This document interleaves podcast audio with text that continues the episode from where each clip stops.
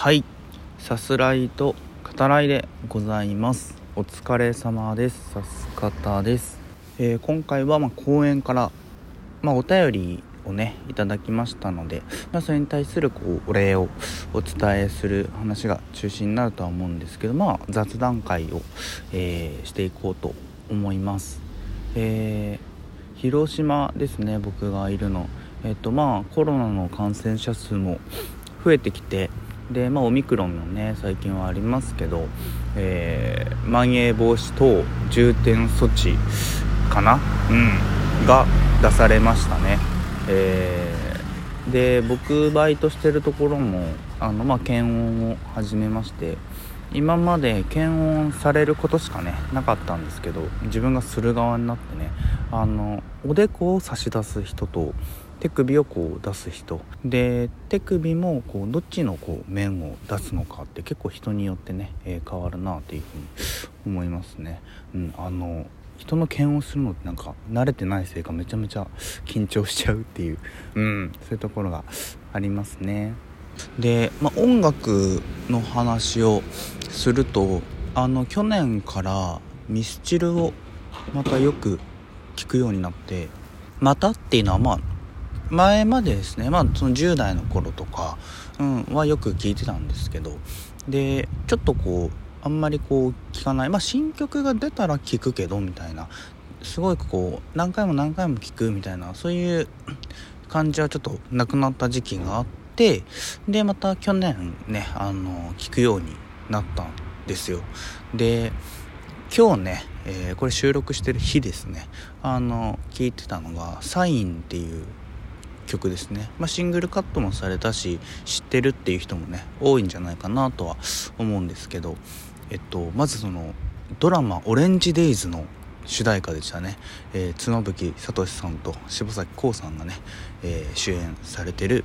えードラマでしたけど、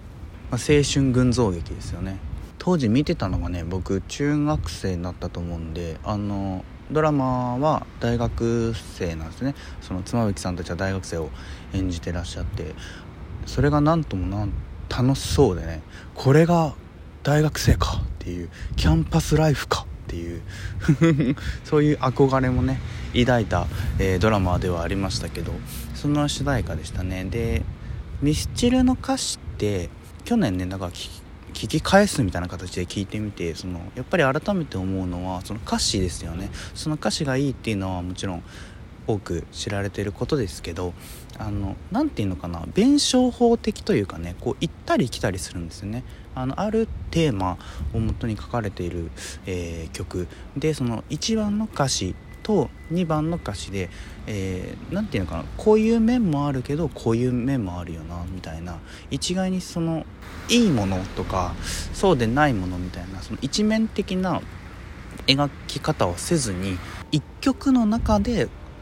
あの弁証法的にこう行ったり来たりを繰り返すっていう、うん、なんかそういうところがやっぱ特徴的だなっていうふうに思うんですよね。ミスチルの曲を聴くとなんかこう意識してなかったですけど昨今の曲っていうのはその結構割とストレートな、うん、歌詞が多いってことなのかなっていうふうにねあのかえって思わされたりもしたんですけどその中であの「サイン」っていう曲はあのなんていうのかなまあラブソングですね。で愛を歌ってはいるんですけどその扱われる愛っていうのがその何かこうとてつもなく存在が大きくて得体の知れないものというよりはあの、まあ、やっぱりその大学生たちを描くドラマの主題歌っていうこともあって割とこう何て言うのかな。いわゆるどんな人にとっても等身大と感じれるような、うん、素朴なとも言ってもいいね、うん、そんなやっぱ歌詞に聞けてすごくやっぱいいなというふうに思いましたね。うん。あのちなみに桜井さんはサインが出て、えー次の年ぐらいですねその2005年ぐらいだと思うんですけどその雑誌の記事で、まあ、サインの歌詞を振り返って結構ね何て言うのかな自己批評が厳しいというかあのなんてことないことを歌っ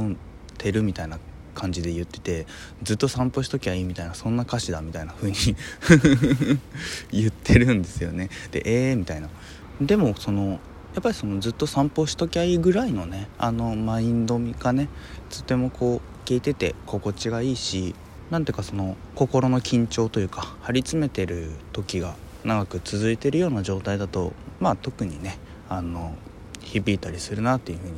えー、思いますね。ちょっとまあ話それるかもしれないですけどあの素朴なものにあの割と最近感動しがちですね。うん、大晦日からちょっとしばらくさす方にしては珍しくねあの配信続けてみたじゃないですか。で映画紹介を続けたっていうのもあると思うんですけど若干こう反動みたいなのがね疲れっていうとまあ大げさだと思うんですけどうんただもう配信に関してはなんか反動みたいなのが来て、まあ、なので今回ねその、まあ、ゆったりしゃべる雑談会みたいなものを設けようと思ったわけなんですけど、まあ、SNS とかを見てもね Twitter とか見てもあの本当にあの動物の写真だけのツイートとかねあのなんてことないこうもの ソフトクリームの写真だけのツイートとかね、うん、なんかそういうのにこう素朴な可愛らしさをこう感じたりしますね。うんなんかいいなみたいな。こう言ったらあれですけど余計なっていうとまあ変ですけどそのなんか何かしらの意図が感じられないものにあの今すごく癒されますね。うん。だからそのまあ動物の写真であったりソフトクリームであったり、まあ、その意図が全くないかどうかに関しては不明なところもあるけどまあでもなんつうのかなこうこういう風に見せることによって人気を得たいとかあーなんかねそういうまたこれも言い方悪いかもしれないけど繕ってる感というかちょっとこう無理してる感のないもの。全くその全然感じないみたいな、うん、そういうものに はいあの最近は感動というかね癒されるなというふうに思いますね。はいというわけでえっとありがたいことにお便りを、えー、いただきましたので、えー、それについてねお話しさせていただきたいなと思います。ギフトと、えー、一緒にいただきました。癒されましたっていう、えー、ギフトですね。これもあの前のおでんと同様あのてか僕いただくギフトに関して自分がなんか把握してないものが多いなっていうのをこうつくづくねあの 自覚させられますね。はい、うん、でも癒されましたっていうギフトをいただきましたね。ありがたいです、えー、前いただいたお便りもそうですけどその誰かにとってのまあ、さす方がって言っていいのかな癒しになるみたいなそんなことは本当に今でもですけどあの全然考えられない ので僕自身すごい新鮮なね驚きが、えー、あると同時にやっぱりそのすごくありがたいなというふうに思いますね。お便りの中であの中心的に触れてくださっているのが、えー、以前あった回ですね、まあ、しんどさの回ですね。自分のしんどさは自分のものっていう、えー、そういうタイトルの回があって、まあ、そういったお話をさせてもらったんですけどまあ、その言葉について、えー、触れてくださっていますね。で、まあ、その前にはあの年末年始あの僕が苦手だっていう うん、あのことにも、えー、触れてくださっていてお便りをねあのくださった方もちょっと年末年始の雰囲気というか、まあ、苦手で気疲れすることがあるっていうような、えー、風に書いてくださっていて今年はねそうでもないかなっていうふうに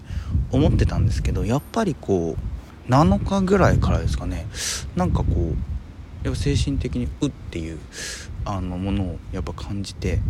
あの年末年始のリアルタイムではあんま感じてなかったあ疲れみたいなもの。なんか当てられたみたいな感じ、うん、そういうのがこう蓄積してきたものがね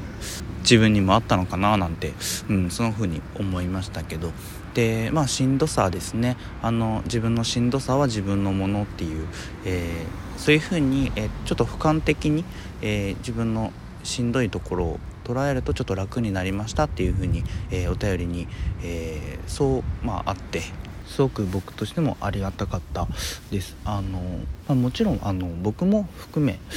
まずその僕がそうだからっていうのがあるんでしょうね。そのやっぱしんどいって感じる時にそれを乗り越えなきゃいけないっていう風になったりとか、えー、我慢して押し殺さなきゃいけないとか、うん、なんかやっぱそういう風になりがちなところがやっぱあるなというふうに思っていてで話聞いてるとそんな風に感じるような人っていうのもやっぱ多いなっていうふうに、うん、そういう風に思ってで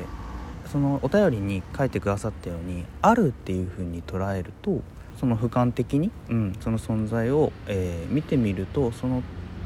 対処というかどう扱うかっていうのも結構ね変わってくるんじゃないかなってやっぱそういう風に、うん、僕なんかは考えるわけですね。しんどいをこう我慢して頑張るというよりはあのしんどいけど頑張れるとかね、うん、そんな風になったりするんじゃないかなと思いますね。あの語り口とか自分の話す上での言葉の使い方とかですかねについてもあの書いてくださってありがとうございました。ではまた。